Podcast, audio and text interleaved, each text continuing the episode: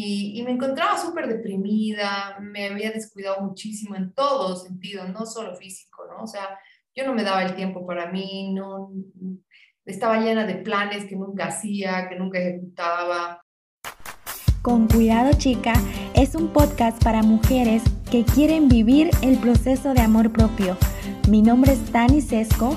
Aquí encontrarás un espacio para poder cuestionarte y romper creencias que no te dejan avanzar a ser la mejor versión de ti misma, con invitadas y conversaciones que te ayudarán a descubrir muchísimas herramientas de amor propio. Ámate y quiérete chica.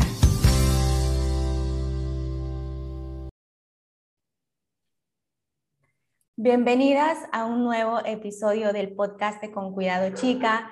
Yo soy Dani Sesco y estoy muy feliz de que puedas acompañarme en un nuevo episodio, en una nueva plática con una nueva mujer que nos va a inspirar.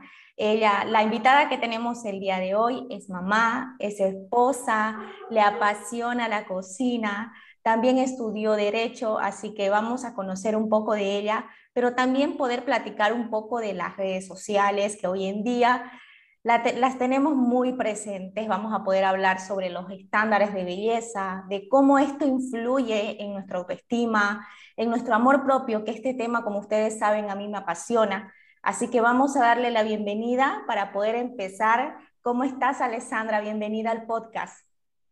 Muchas gracias, feliz de estar acá. Eh, nuevamente, gracias por la invitación y bueno, eh, para conversar de temas que creo que son súper importantes. Sí, totalmente. Y más que todo, le voy a dejar igual a las chicas aquí abajito tu cuenta para que puedan pasar a ver un poco del contenido más de, de lo que tú realizas, de lo que compartes. Más que todo, aparte de lo que tú subes ahí, lo que es sobre la comida saludable, como esto que te dije que te apasiona la comida, pero también tienes un rol muy lindo que es compartir también el mostrar la realidad, el mostrar la realidad de detrás de las redes sociales, de la vida real, efectivamente que hoy en día lo estamos dejando, creo, muy atrás, nos estamos confundiendo de lo que es realmente eh, cierto y, y no con la vida real, tanto vemos en las redes sociales.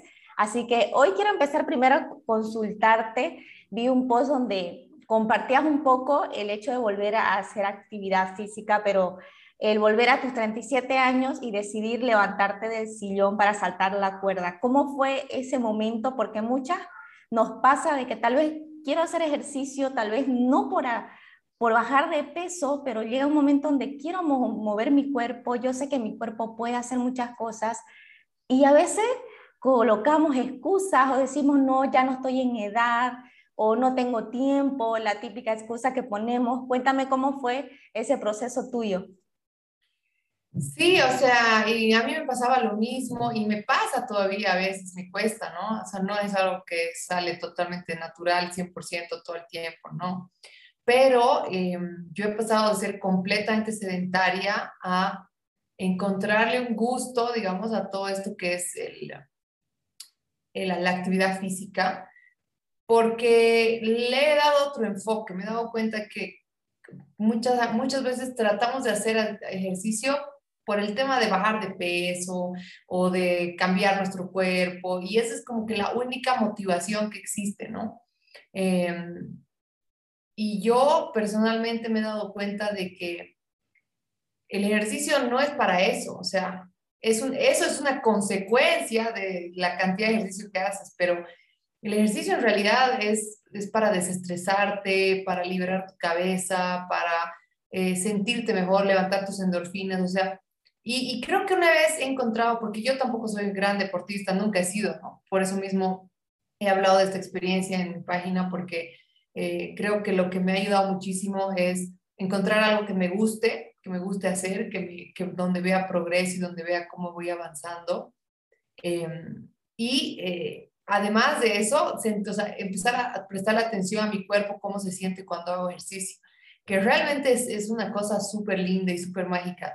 Y creo que nadie se enfoca en eso. Todo el mundo se enfoca en que, bueno, si no tengo abdominales en una semana, eh, entonces ya lo voto, ¿no? Entonces, más o menos, y eso, eso no funciona así. La verdad que, que me he dado, si, si algo me ha enseñado mi vida hasta ahora es que todo es un proceso y que todo tienes, en todo tienes que tener mucha paciencia. Y, y creo que con el ejercicio me ha pasado eso a mí, que, que me, me urge de alguna forma eh, sentirme, a ver, me da una felicidad cuando ya estoy en un entrenamiento o algo que no se compara con muchas cosas. Entonces, y, pero al principio cuesta comenzar, entonces yo me obligo a comenzar, me obligo a pararme, me obligo a empezar a ponerme la calza, a ponerme los zapatos, pero ya después las cosas fluyen. Sí, como tú dices justamente yo, eh, como las chicas saben, yo he pasado por un trastorno alimenticio hace mucho y el salir de ahí es, eh, ha sido complicado para mí y más la relación de volver a retomar la actividad física, de, ver, de verlo no como algo que me va a ayudar a forzar a mi cuerpo a ser como otro, porque muchas veces nos frustramos tanto que ni siquiera vemos lo que nuestro cuerpo en ese momento está haciendo por nosotros. No nos damos cuenta de lo capaz que puede hacer y solamente lo vemos como una máquina para algo, como un envase que tenemos que mostrar y lo forzamos a hacer tanto incluso con, como otro cuerpo que tal vez por nuestros genes, por muchas cosas, de ninguna manera lo va a hacer por más que lo forcemos y, y esa relación de poder ver a mi cuerpo con amor, de poderlo ver de otra forma, es totalmente como tú dices, un proceso, un proceso que también es distinto para cada una y es muy difícil al comienzo. Y hace poco me pasó cuando lo vi tu post, me dije, me pasó casi lo mismo porque como que hace dos meses fue como dije, ya, ya voy a dejar de poner excusas porque hacía ejercicios, pero como que un día sí, un día no, o una vez a la semana, pero realmente yo quería hacer más tiempo. Y al momento que empecé a hacerlo me di cuenta cómo mi mood, mi energía con la que yo tenía después de hacerlo era muy distinta, entonces me hacía mucho bien el hecho de mover mi cuerpo, ya sea 30 minutos, 15 minutos, pero el hecho de hacerlo y, algo que escuché una vez fue que deja tu estrés, tu ansiedad, tu desamor, ese corazón roto, esas lágrimas que además que transfórmalos en sudor y déjalo ahí en tu madre, en tu cuarto, en el gym, en donde sea. Pero qué mejor que transformar esa emoción tal vez que no nos está haciendo bien para liberarnos de ella en esa actividad y poder luego empezar con una nueva energía. Y hoy en día no puedo creer que casi todos los días estoy realizando es, eh, una actividad física, pero, pero también tiene que ver con el compromiso, con el compromiso de uno, también decir, lo voy a hacer por mí, lo voy a hacer porque me hace bien. Y, y ya no voy a escuchar esa vocecita negativa porque siempre va a estar ahí no, no te levantes de la cama, no, no, el día de hoy no, porque está lloviendo, y siempre hay esas excusas, y como tú dijiste, el comienzo siempre es mucho más complicado y más para formar un hábito. Totalmente, totalmente de acuerdo. Algo que me gusta que estás realizando también y que tienes en tus charlas es que habla mucho de los cuerpos, cómo también las redes sociales puede distorsionar la manera en la que nosotros podemos estar acostumbrados, y más en las chicas jovencitas, que ingresan en las redes y ven un cierto tipo de estereotipo.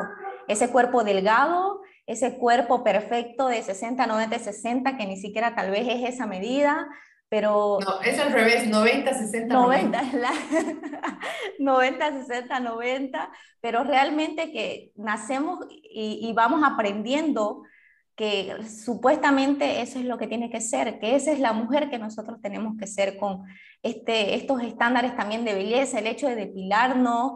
Eh, yo recuerdo muy bien que me cuando empecé la universidad ni siquiera yo tenía ese tipo de información, tenés que depilarte, tenés las cejas muy grandes. Yo soy casi de las que tiene la ceja como Frida, un montón. y, y yo no sabía eso de cera. La primera vez que me depilé, mi cara es súper sensible, ahí me enteré porque tenía unos morados como si me hubieran dado unos manazos en la cara y, y, mi madre se asustó cuando me ve y yo también dije, no puede ser que esto tengamos que sufrir las mujeres para vernos supuestamente aceptables, supuestamente lindas. Creo que esa fue la última vez sí que lo hice y dije, no, que me digan lo que sea, que me digan que soy peluda, velluda, porque tengo unos pelos enormes también. Después de esa experiencia dije, no. Y la señora me dice, vas a volver por tu brazo, tenés mucho pelo, que no se ve muy lindo, de tus piernas también, sí, sí, no volví más. Y no me importa lo que digan, pero no lo hice. ¿Cómo, fue, cómo es para ti sobrellevar este tipo de, de, de cosas, tal vez no sé si tienes una hija o creo que tus dos bebés son hombres. No, tengo una hija mujer y un hijo hombre, sí. Wow, y, esto de, cómo viene contigo y ahora para poder luego inculcar este tipo de cosas que no vayan a afectar a nuestros hijos, de que no vaya a seguir esta cadena también. A ver, eh, yo creo que es inevitable que esto va a ser siempre así, no, no creo que cambie, eh, pero creo que podemos cambiar nosotros, ¿no? Podemos cambiar eh, la dinámica en la familia, la dinámica en la que nos movemos con nuestros hijos y por lo menos lo que siempre trato de, de, hacer es darle, o por lo menos intento darle las armas, y especialmente a mi hija mujer, me centro en mi hija mujer porque sé que para los hombres las cosas son más fáciles en la sociedad, lamentablemente es así. Eh, a un hombre no lo van a juzgar si tiene cejas muy grandes, no lo van a juzgar si es peludo, si no es peludo, si es más gordito, menos gordito, o sea, es muy difícil que un hombre pase por todo lo que pasamos nosotros las mujeres porque como tú dices, tenemos que estar impecables de pies a cabeza y si no, eh, más o menos eh, morite, ¿no? más o menos esa es la idea. Entonces, em, yo realmente refuerzo mucho la idea de que es la, es la madre, es el padre quienes tienen que darles esa seguridad a sus hijos de que si, si eso no, no es, o sea, a ver, si ella no encaja en los, en los estándares de belleza de su época, porque las cosas siempre van cambiando, tiene que salir de esta casa con la seguridad de que es hermosa como es. Entonces, trato de hacerlo siempre, pero mm, en el camino me he dado cuenta que yo no puedo enseñarle eso si yo no lo sé o si yo no estoy segura de eso en mí misma. Entonces, creo que todo esto que tú ves en mi Instagram es, es una autoterapia. Eh, no, no está orientada tanto al, al, resto. La verdad es que yo lo hago y, y, el contenido tampoco está planificado con mucho tiempo ni nada, porque hablo de lo que siento en ese día, en ese momento que me levanté y me, se me ocurrió hablar de eso porque eso sentí. Y así es un poco como yo voy dando mi contenido en redes, ¿no? Pero declararlo, hacerlo público, me, me hace sentir como que eh, más responsable sobre lo que, lo que, los compromisos que estoy tomando, ¿no? Para mí es una herramienta. Entonces, eh, en ese sentido, yo creo que es súper importante eh, cultivarse uno mismo para poder darle algo así a tus hijos, ¿no? Entonces, es bien difícil, es bien duro porque tienes que hacer introspectiva. Y yo he nacido y he vivido y he crecido en una familia, en una sociedad muy convencional, donde básicamente, o sea, todo, las mujeres tenían que estar siempre perfectas, siempre impecables, eh, todo tenía que ser como, como, como, como ves en la sociedad, ¿no? Así, así era mi casa, así era mi familia, era muy tradicional en ese sentido y todo. Y, yo creo que a mí me ha costado mucho siempre encajar. Mi, mi, especialmente, no tanto eh, internamente, pero externamente, creo que nunca me he sentido 100% eh, que encajo en los estándares tradicionales. O sea, yo soy una chica muy alta, que en otros lugares del mundo eso pues es muy bonito, pero acá es un poco más difícil porque la media está en 1,60 o en 1,58 y yo mido 1,78, entonces eso ya de entrada es una incomodidad cuando estás en el colegio. Ahora amo ser alta, pero cuando estás en el colegio, cuando quieres que los chicos te miren, quieres esto, quieres ser otro, o sea, te cuesta mucho, ¿no? Y nunca he tendido a ser delgada, delgada, o sea, siempre he tenido más bien tendencia a ser más gordita. Entonces, siempre a mí me ha costado mucho encajar en ese sentido, porque la verdad es que a mí, yo tenía mis amigos, tengo He tenido que formar una personalidad, justamente porque no he nacido perfecta físicamente, entre comillas, em, lo cual me encanta, yo le llamo el síndrome del patito feo, que es que, digamos, cuando tienes que empezar eh, en, en, una, en un círculo y tú no eres el, el más bonito o el más popular, digamos, tienes que crear algo que te, o sea, tienes que, tienes que tener algo más que lo físico, ¿no es cierto? Entonces, desarrollas sentido del humor, cultivas más tu inteligencia, tus, tus habilidades sociales. Entonces yo creo que eso me pasado a mí y creo que a mucha gente le pasa, porque hay, hay gente que se apoya mucho en sus apariencias, ¿no? Y siempre ha estado acostumbrada a eso y siempre todo le ha salido bien porque se ven muy bien. Entonces, creo que de cierta forma a mí me ha, me ha servido no sentirme que entro en todos los moldes, porque me ha, me ha dado esa, esa, esa oportunidad de desarrollar una personalidad, ¿no? Pero bueno, me estoy desviando de la pregunta. Creo que, creo que en realidad lo que, lo que siento es que si yo me cultivo todos los días, voy a poder enseñarle a mis hijos a ser mejores de lo que yo he sido, a todos, a, construir la autoestima que yo no pude construir cuando era más chiquita y todas esas cosas, ¿no? Pero algo me, me gustó mucho que estabas comentando. Tenemos aquí en Bolivia una cultura que, que todavía es como que, tal vez no sé si la palabra correcta es cerrada, pero todavía que vivimos contradicciones tal vez en, en, el que nosotras las mujeres tenemos que comportarnos de cierta, de cierta forma, vestirnos de cierta forma. Y yo recuerdo que en pequeña también me pasaba lo mismo con, con mis padres que, que, me decían en ciertas cosas, en ciertos aspectos, cómo tenía que comportarme y, y solamente por el hecho de ser mujer. Y me encantaría que me puedas comentar en qué momento fue que Alessandra hace esa introspección de decir, quiero trabajar en mí creo que no me quiero lo suficiente y quiero empezar a hacer ese trabajo, porque yo siempre comento, yo en chica nunca había escuchado sobre el amor propio, sobre la autoestima y, entiendo, tal vez mi madre no me habló porque no tenía las herramientas o también no, no la habían informado y no había escuchado sobre esto, pero llegó un momento también en este cambio que yo hice trabajo de, de, salir de mi enfermedad, que fue donde encontré este mundo en el que puedo trabajar en mí, en el que puedo darme a mí misma lo que necesito y que puedo tener otra vida que sí merezco eh, eh, haciendo cosas que me hacen bien y no encerrada en ciertos estándares y estereotipos y entendiendo que lo que yo creo son por cosas que he aprendido de niña también. Entonces, hubo un momento tal vez que Alessandra también tuvo ese cambio de poder eh, ver este mundo y, y, y, empiece ese trabajo de seguridad en ti? Sí, completamente. Y cada vez que tengo la oportunidad de contarlo, lo cuento porque creo que para mí ha sido un momento definitivo en mi vida. Yo ya tenía dos hijos, estaba, eh, no sé, mi, mi segundo estaba como muy chiquito, recién nacido, tenía unos cuantos meses, y mi hija tenía como cuatro años, o tres, o cuatro, tres, tres años debí tener.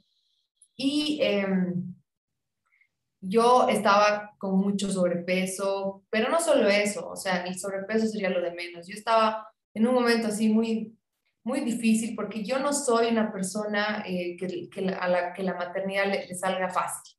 O sea, yo los amo a mis hijos con toda mi alma, pero no soy esas mamás así que hayan esperado ser madres toda su vida y que están así alucinando con esto y lo otro. No, yo soy un poco menos más, una, una mamá diferente en ese sentido. Entonces, me ha costado muchísimo acomodarme a la realidad de tener mi primer hijo o mi primera hija.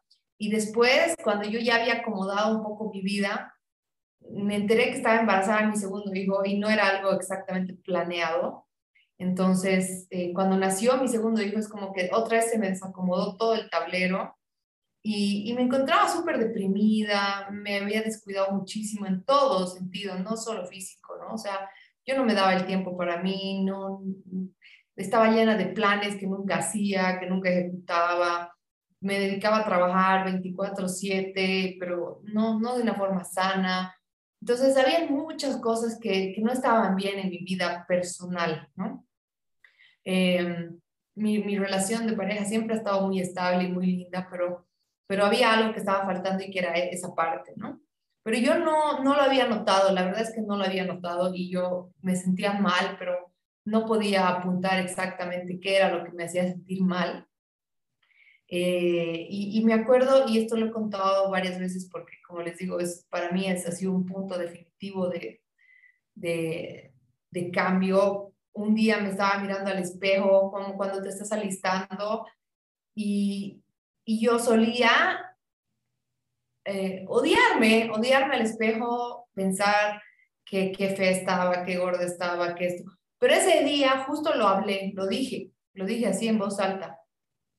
Y no sé qué barbaridad me dije, pero me, me insulté como me insultaba siempre, o sea, era como que guácala, ¿no? Solo que ese día la diferencia es que cuando me dije esas cosas tan feas, me di cuenta que mi hija estaba parada ahí cerquita a mi lado. Y entonces como que todo me entró de una forma tan, me, impactó tanto el momento, porque yo, yo la vi y yo sabía que ella estaba escuchando, que ella estaba entendiendo lo que estaba pasando. Y la vi grande haciendo lo mismo, la vi, o sea, fue como un shock para mí total de que yo, o sea, ahorita, tan chiquita, yo ya le estaba enseñando a hacer eso con ella misma. Entonces, para mí ese día todo cambió. Yo dije, ya, nunca más, nunca más, yo tengo que tomar las riendas de esto eh, y tengo que empezar a preocuparme por mí y a quererme y a sentirme bien y a estar cómoda y a todo, ¿no? Porque si no, eh, voy a repetir esto con mi hija y mi hija va, va a tener estos problemas cuando sea grande, ¿no? Entonces, ahí fue que todo cambió para mí y al día siguiente empecé a tomar acción para todo y empecé a investigar cómo puedo comer mejor, cómo puedo hacer esto y me empecé a dar tiempo porque según yo nunca tenía tiempo y me empecé a dedicar a mí y me empecé a poner como prioridad tomar las riendas y decir, ok, ah, yo también importo y ahora me toca a mí, ¿no? No importa que tenga hijos chiquitos, no voy a esperar a que crezcan para empezar a quererme, no voy a empezar, no, no puedes, no. Mucha gente dice que, claro, los hijos son el centro de tu vida, pero yo estoy completamente en desacuerdo con eso. El centro de tu vida eres tú. Y después están todos los demás, incluso tus hijos. Porque si tú no estás bien, no hay forma que puedas criar gente que haga impacto positivo en la vida, digamos, ¿no? hace poquito justamente igual hablaba con, con otra, otra personita y le preguntaba esto también, porque él es mamá, yo aún no soy mamá, yo le cuento, yo escucho a muchas mujeres, a muchas amigas que son mamá y lo que me dicen es que no importa si yo no estoy bien, lo que me importa es que mis hijos estén bien. Si ellos están bien y son felices, yo soy feliz. Y a mí, personalmente, no, yo no estoy de acuerdo con que una madre diga eso. Eh, no sé, tal vez si, si tú sí, pero yo me acuerdo que se lo compartí. Yo le dije, yo no creo que sea así, porque si uno se siente bien consigo misma, le vas a transmitir eso también a tu hijo y tu hijo también va a ver eso y va a ser feliz. No le estás dejando la carga que tú tienes contigo a esa persona, a esa personita que también está recién aprendiendo. Y, y, algo que tú dijiste, y ella también me compartió lo mismo que tú dices. No, no es cierto, porque si yo estoy bien, yo sé que mi hijo va a estar bien. A veces cometemos el error como mamá tal vez por la culpa, me decía que a veces tenemos en ese momento como madres de poner tal vez a nuestros hijos por debajito de nosotros, pero está bien, porque ese, eso quiere decir que nos estamos poniendo a nosotras para trabajar en nosotras y eso pueda pasar a nuestros hijos. Eso que va a ser obviamente cosas buenas, ya sea salud mental, amor propio, como nosotros nos sintamos y no estrés, frustración, depresión y muchas cosas más.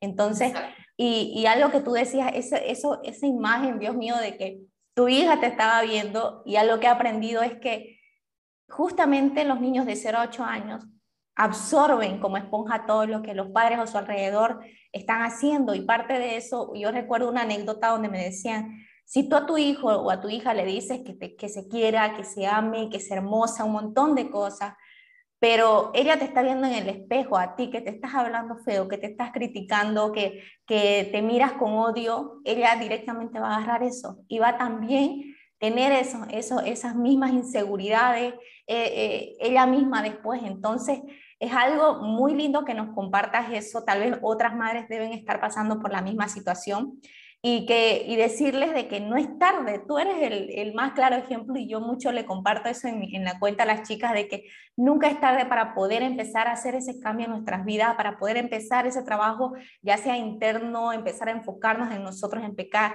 empezar a enfocarnos en nuestra salud mental, eligiendo y ser mucho más selectivas en las cosas que queremos en nuestra vida para nosotras y para nuestra familia.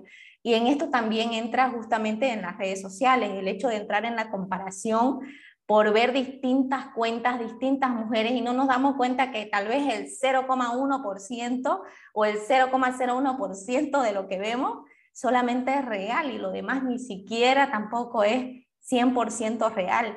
Todos mostramos la cara bonita en, ese, en las redes sociales o lo que quieren ver los demás, pero no muestran ese lado B tal vez donde hay estrés, sufrimiento, inseguridades, miedos o problemas que todos tenemos y no los muestran eso. Entonces, eh, el que puedas compartir esto un poco de tu historia, creo que le va a ayudar a muchas mujeres a que puedan animarse a dar ese pasito de ese cambio, de tanto de si quieren hacer ejercicio, si quieren hacer ese emprendimiento, lo pueden hacer, que no es tarde, que al comienzo va a ser un poquito difícil, sí, pero que se puede, que lo pueden hacer, de que puedan darse ese tiempito también para uno mismo. He visto también que estás justamente realizando un challenge, no sé si es así, pero sobre, esta, sobre los filtros, el mostrarte sin filtro, el mostrarte tal cual eres. Eh, yo también hace mucho, el año pasado creo que hice como que un proceso de introspección aquí, justamente en la cuarentena.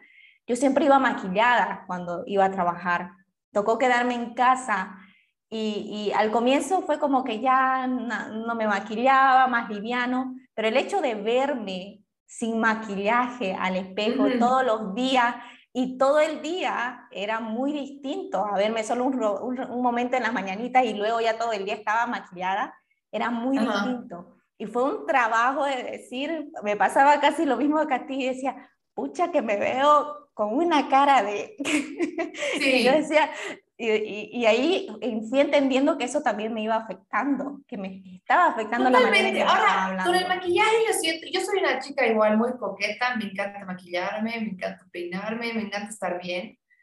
Y me decían, claro, entonces, ¿por qué no dejas de usar maquillaje si no vas a usar filtros? Yo creo que no es lo mismo. Uno, porque el maquillaje no te modifica los rasgos, ¿no ve? Yo creo que hay gente que tú ves en las redes que no tiene nada que ver con la persona que ves en la realidad, ¿no? O sea, no se parece, básicamente. Son dos personas distintas. Y no creo que está mal. A ver, yo, y, y, creo que en ese, en ese sentido a veces la gente me malinterpreta, porque yo no, me, yo no estoy criticando a la gente que usa filtros, no estoy criticando que existan los filtros, no estoy criticando el Photoshop, en realidad no estoy criticando eso. Lo que yo pienso es que el tema de los filtros ha llegado a una tecnología tal que ya, yo por decirte, yo ya estaba, sin darme cuenta, yo ya estaba acostumbrada a verme de una cierta forma. Eh, pero no me estaba dando cuenta de eso. Entonces, ¿qué pasa cuando tú comparas tu versión de la pantalla con la versión que ves en el espejo?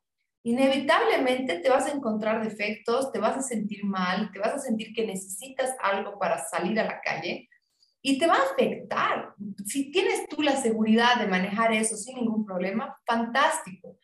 Pero yo creo que muchos somos humanos. Yo, yo siento que hasta ahorita, por decirte, me he dado cuenta, yo pensé que yo en ningún momento era dependiente de un filtro. De hecho, no uso filtros tanto así que me cambien la cara, pero igual uso filtros para suavizar mis, mis, mis arruguitas, mis, mis manchas, eh, a veces uso filtros para, no sé, cosas así.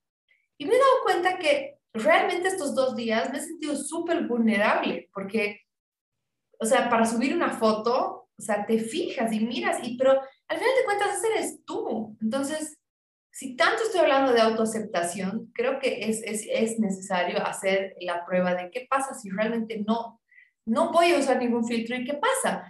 No, no digo que nadie lo use, que está mal, ni mucho menos, pero yo creo que hay que consumirlo con responsabilidad, hay que saber que eh, estas cosas tienen una consecuencia psicológica, emocional, etcétera, que no le, o sea, les restamos importancia porque todos los usan y todos los, en todo lado hay, y son gratis, y son súper buenos, y te hacen ver fabulosa, y pareces una diosa, y bla, bla, bla. Pero al final de cuentas, esa diosa eres tú, o sea, ¿realmente eres tú o quién es? ¿No? Entonces, cierta forma me estoy desintoxicando de eso, simplemente porque me he dado cuenta cuando he visto este video de esta otra chica que hablaba y decía, yo no uso filtros porque realmente me estaba afectando cómo me veo y cómo quisiera verme y cómo, cómo quisiera modificarme y, y, me estaba ya jugando chueco la realidad creo que, creo que uno no se da cuenta que tan dependientes de esas cosas, ¿no? Entonces, de vez en cuando una, una miradita creo que está súper bien. Eh, y pasa lo mismo con el Photoshop y con todo, o sea, usalo, úsenlo, hagan lo que ustedes quieran, pero tengan presente que cuando se, se sobreconsume o se consume de forma ya, sabes que irresponsable, te va a terminar afectando y vas a empezar a pensar que por qué no, o una de dos, o vas a empezar con un tema de una distorsión, pensando que sí eres así de verdad, ¿no ve? O te vas a decepcionar tanto y te, vas a, te va a traer una inseguridad en la vida real, ¿no ve? Que, que, que, es imposible. Entonces, es imposible sobrellevar. Entonces, es una cosa que se va acumulando y creo que es súper bueno analizarlo y ver, ¿realmente me afecta? ¿Realmente puedo estar normal como soy yo, sin sentirme mal, sin filtro, con filtro? O sea, es, es realmente cómo me siento con eso, ¿no? Entonces, creo que, creo que eso es un poquito llamar la atención hacia eso y ver si realmente es algo que te puede llegar a afectar o no a ti, en, digamos, a un nivel personal a cada, a cada uno. ¿no? Y como tú dijiste, el problema creo que no son los filtros, sino el momento que nosotros empezamos a creer que esa imagen es la nuestra. Cuando nos empezamos a tener esa distorsión realmente y nos sentimos tan incómodas al vernos realmente como somos en el espejo, sin maquillaje, cuando empezamos a confundirnos, creo que ahí está el problema y ahí es donde tenemos que hacer ese clic y decir, ok, creo que aquí está pasando algo, porque realmente, como tú dices, hay filtros que yo digo, wow, yo soy, no soy de esas caras finitas que a mí al instante se da cuenta, me doy cuenta de esa aplicación que digo del filtro que uso, porque es como que se nota en media cara ahí. el, del filtro que como que no entra en todo mi rostro y yo digo, wow, o sea, ahí digo... Y hay un montón de chicas, a decir, esto es súper conocido, que van al cirujano plástico y le dicen, por favor, hazme ver como este filtro. O sea, Exacto. Ajá. Eso, eso me parece tan, tan duro porque ya lo que necesitas tú es, o sea, no sé, todas quieren parecerse a una sola persona, a un solo filtro, o sea, es, es estandarizar, ¿no es cierto? Y, y, y lo lindo del ser humano es que somos todos diferentes. Total, totalmente diferentes, pero yo digo, nos hace ver tan diferente la boca, o sea, la nariz, y, y, es increíble el hecho de que realmente creamos y queramos ser como nos vemos en el filtro, totalmente perfectos, que esa cirugía nos irá a durar unos 5 o 10 años máximo, totalmente tal vez intacta, y después igual vamos a envejecer, las arrugas se van a notar. tal vez, es que tal vez tengo toda la plata del mundo para modificarme la cara entera, y de aquí a 10 años, el, estándar de belleza va a ser otro, porque así van cambiando. ¿Y qué vas a hacer? ¿Vas a volver a comer la cara o cómo vas a hacer? Total, es totalmente cierto. Pero creo, como tú dices, sí, sí, por algo todos somos totalmente diferentes y eso es lo que nos hace única. Y eso es lo que nos hace única. Yo digo, cómo es increíble a veces eh, el hecho de que podemos ver un jardín de diferentes flores y decimos qué hermosas son cada una de las flores, la apreciamos y decimos, no vamos y decimos, no, esta margarita cambiémosla y que sea como las rosas. Creo que yo no he visto hasta ahora a alguien que aprecie algún jardín con flores que quiera hacer eso y lo mismo pasaría con nosotras, o sea, no, o sea, yo me quiero cambiar como tal filtro, entonces creo que ahí también viene ese trabajo porque también el, es el área más sensible también de manipulación, creo yo, es justamente nuestra autoestima.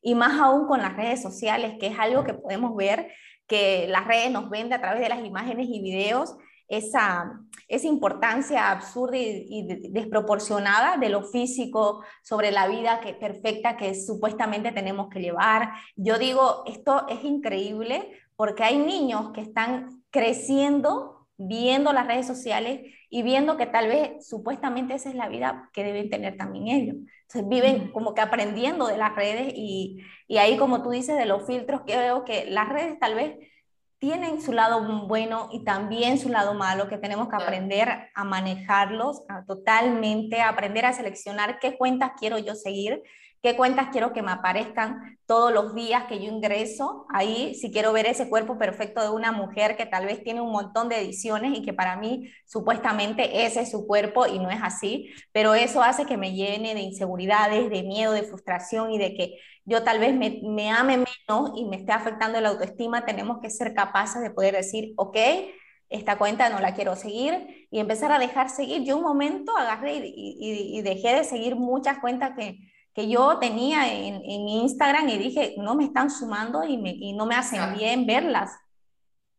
Exactamente, te juro que yo, yo, yo he hecho eso definitivamente porque había, antes de, de tanto, de, que había tanta cosa, sí habían este, hashtags como Thinspo, Fitspo, cosas así, que tú entrabas y eran básicamente odas a la anorexia, odas a la bulimia, ¿no es cierto? Y, y, y hay miles de, o sea, si una cuenta te hace sentir mal, de alguna manera la, tienes que dejar de seguir, ¿no es cierto? O sea, y trato de rodearme de cosas positivas. Em, y la verdad es que te, te, soy sincera, y no es un tema de, de que soy una egoísta o ególatra, pero trato de no ver tanto de todo el mundo. O sea, yo soy mucho más de subir que de ver, porque son cosas que siento que quiero decir y si quiero escuchar, quiero escuchar. Obviamente quiero escuchar cosas de otras personas, pero limito mucho, digamos, no, no sigo a todo el mundo. Sigo a mis amigos, quiero ver qué hacen, sigo a cuentas que me enseñan del amor propio, eh, sigo a cuentas que hacen cocina, pero no sigo a esas influencers que andan así en bikini 24/7 porque porque no le veo mucho el sentido, o sea, no, no veo qué puedo yo sacar de eso, como tú dices, no, no sé qué me estarían sumando.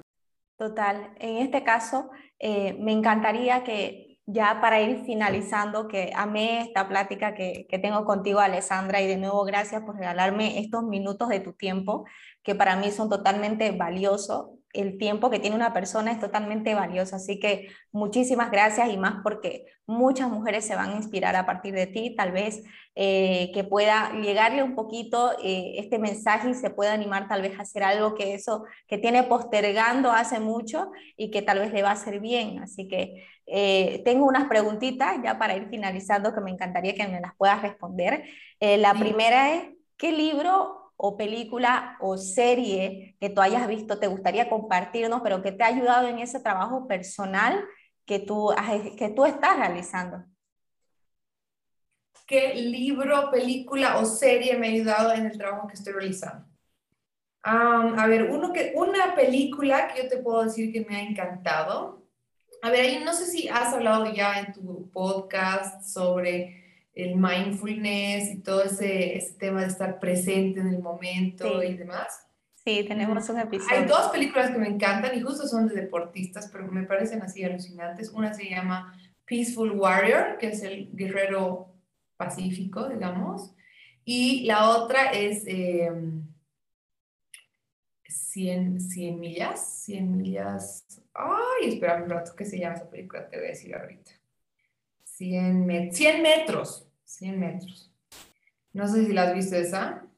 Wow, creo que la segunda creo que es, la primera no, que la, voy a mirar. La segunda creo que sí. Bueno, son, son historias súper similares sobre atletas que han tenido este, problemas súper, accidentes súper intensos y han tenido que eh, enfrentarse a una lucha muy difícil para volver a sus vidas, ¿no es cierto? Entonces, son películas similares, pero son películas que te hablan mucho, especialmente la de Peaceful Warrior, es como que las batallas de este Peaceful Warrior son batallas internas las que lidia, por eso es peaceful, ¿no? Y hay un par de cosas que me han, me han dejado así súper pensativa siempre, y son, por ejemplo, tú cuando te duchas, es una pregunta que te hago a ti, cuando tú te duchas, ¿sientes el agua?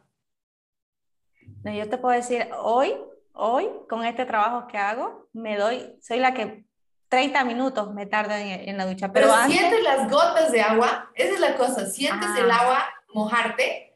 No. sientes caliente. Como que, ah, sí, como que la sensación ya de ahí de, de, de, de la ducha. nadie siente, muy poca gente siente el agua caer, siente el shampoo en los, en los dedos, siente el olor que produce el shampoo, el jabón o sea, nadie, ¿por qué? Porque la ducha, estás, por lo menos a mí me pasaba mucho y me pasa, es muy difícil, la verdad, o sea, terminar de practicarlo, pero esas cosas no las sientes porque no estás pensando en lo que estás haciendo, estás pensando en tus problemas, en tu día, cómo vas a hacer, qué vas a hacer. Te has llenado la cabeza de cosas de antes, del pasado o del futuro. Nunca estás ahí en ese momento. Entonces, creo que para mí eso me ha ayudado un montón a entender que, que, es necesario estar presente y que esa es la base de una buena salud mental, digamos, que te puede ayudar a crecer en tu autoestima y en tu amor propio. Entonces me han encantado esas películas por eso. Eh, esa de Peaceful Warrior te la recomiendo, es realmente muy buena. Y son historias reales, de atletas reales que, que han tenido que sobrepasar muchos, muchas, muchas pruebas de la vida. Eh, pero creo que creo que una de las cosas que más a mí me, me, me, me cuesta es salir de mi cabeza, salir de mi cabeza y, concentrarme en el momento y en el tiempo, ¿no?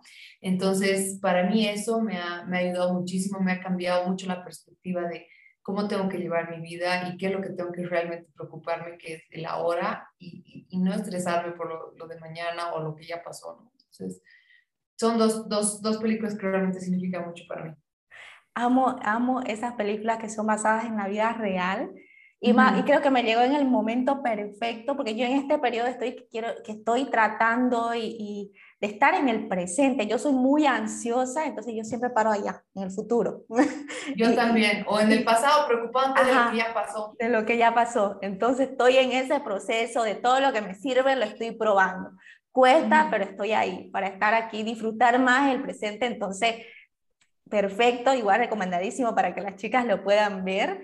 Y otra preguntita que te tengo es, ¿cuál es esa palabra, frase o afirmación que tú te dices a ti misma, pero para motivarte? Que siempre estás ahí en tus bajones, pero te dices esa palabrita. Mm, creo que no, no uso una palabra en específico, no te puedo decir una palabra en específico, pero he aprendido a hablarme positivo siempre. Eh, no, o sea, he pasado de sí, de criticarme cada cosita y cada detalle, a eh, mirar, mirarme al espejo y, que me guste lo que veo. Y que me guste lo que veo cuando estoy en pijama, cuando estoy con un vestido de noche. Entonces, creo que si alguna vez me bajoneo, yo misma soy la que me animo, ¿no? O sea, es como que, ¿qué, ¿por qué estás llorando? Estás, o sea, tú puedes, tú eres una capísima, ¿no? O sea, soy mi, mi, mi cheerleader ahora, pero me obligo a hacer esas cosas y, y, me ha costado, o sea, ha sido un proceso.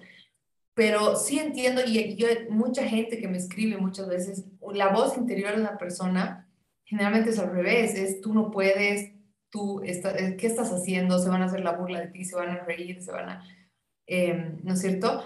Para mí, eh, la voz interior se ha cambiado completamente y yo soy mi porrista, o sea, Em, soy una berraca, soy una capa, soy una, soy, yo soy todo para mí, ¿no ve?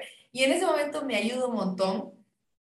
Y otra cosa que me ha, me ha ayudado mucho y que creo que no viene con la pregunta, pero quiero decírtelo para, para que se tenga ahí en cuenta, creo que hay un peso muy importante en, en el qué dirán, en el qué dirán de mí, qué dirán si hago esto, qué dirán si hago, seguro todo el mundo está hablando mal de mí, seguro, seguro se están burlando, seguro, seguro, seguro, ¿no? ve? Yo he dado de baja el qué dirán en mi vida por completo. No me interesa absolutamente, ni siquiera qué dirá mi mamá, no me interesa. O sea, la amo con toda mi alma y espero que le gusten mis decisiones, pero yo ya nunca pienso en qué dirá quién, nunca. Y me ha costado igual un montón de tiempo, un montón de terapia, un montón de todo.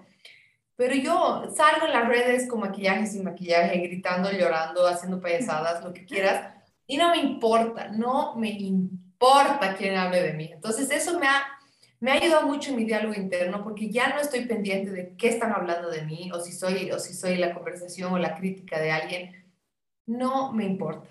Así que creo que e, esa es una, una, una, cosa positiva que uno puede hacer, empezar a anular el qué dirán, porque no te sumen nada, nadie, no le debes nada a nadie, no necesitas la aprobación de absolutamente nadie en la realidad. Así que mm, dejarlo de lado, ¿no? Aplazarlo, cancelarlo, clausurarlo. Eso. Dale, totalmente de acuerdo. A mí me ha costado igual un montón apagar el qué dirán, apagar vivir para los demás, buscar la aprobación de los demás, el preguntarme, ¿será que si lo hago van, la gente no va a decir nada o, le va a gustar a la gente? Entonces, y como tú dices, un trabajo difícil, pero que se puede, que al, momento que dejamos de vivir para el qué dirán o vivir para los demás es increíble, es como que nos empezamos a enfocar y empezamos a ser más nosotras mismas, empezamos a ser más auténticas, empezamos a hacer más de las cosas que realmente nos gustan y ya no perdemos el tiempo eh, y en que esperar y seguir pensando la de que, ay, lo hago, no lo hago, pero qué van a decir, porque muchas veces igual me han llegado a mí muchos mensajitos de las chicas, me dicen, es que no me animo a hacerlo porque no sé qué va a decir la gente o no sé qué va a decir que mi, eh, mi, papá, o no empiezo a hacer terapia porque me van a decir que soy una loca, porque todavía en su familia hay esa misma, esa historia de que los, solamente los locos hacen terapia. Entonces es muy difícil, pero creo que cuando nos liberamos, también empieza otro nuevo mundo para nosotras realmente que Ahí creo que nadie nos para totalmente, así que gracias por compartirlo, gracias por también decirlo. Y como yo siempre digo, todo lo que aquí nos pueda servir y lo podamos poner en práctica y nos sirva, bienvenido y bienísimo. Y ahí por última pregunta, Lesita, es, este, esta pregunta que siempre les hago a todas las que pasan por aquí es que con cuidado, chicas, les podrías decir a todas las mujeres que te están escuchando, ya sea en el tema que hemos hablado, eh, tal vez en algo que tú has vivido o crees que es importante decir con cuidado en esto.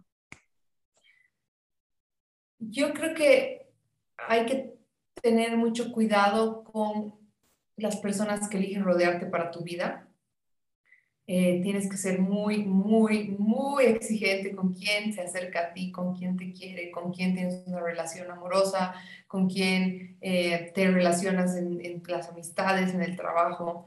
Eh, anda con mucho cuidado porque la gente es impredecible, ¿no es cierto? Entonces, creo que es súper importante en, en, tu pareja encontrar un equipo, en tu, o sea, encontrar y hacer equipos en diferentes áreas de tu vida para poder eh, realmente eh, sentirte apoyada y sentirte querida, ¿no? Porque es súper importante sentirte que tienes un entorno seguro para poder avanzar y, dar cada paso con seguridad en la vida, ¿no?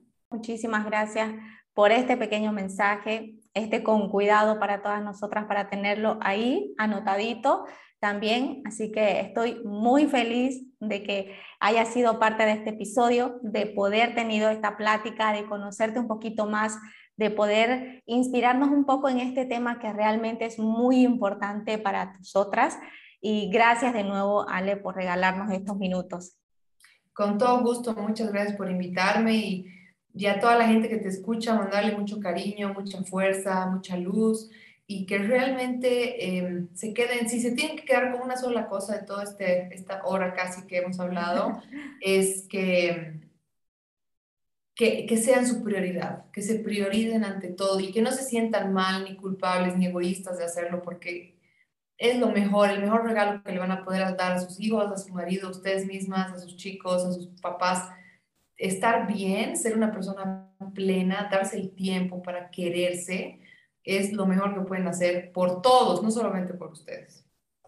Totalmente. Y que está bien si en este momento no se sienten bien, que está bien volver a empezar de nuevo las veces que sea necesario, que se puede, que nunca es tarde para comenzar a vivir la vida que realmente quieren, que realmente merecen, dejar de vivir la vida de los demás, dejar de vivir para los demás, como digo yo, vivir una vida en automático y empezar a vivir eh, para uno mismo y para empezar ese camino de amor propio también, para no dejarse atrás como tú dijiste y empezar a ser nuestra prioridad. Así que muchísimas gracias también a todas las que nos escucharon hasta el final de este episodio. Las, les voy a dejar la cuenta aquí de Alessandra para que puedan pasar a ver un poco de su contenido, para que puedan escribirle lo que ustedes quieran también. Nos vemos, muchísimas gracias, nos vemos en el siguiente episodio. No olvides, ámate y quiérete chica. Chao, chao.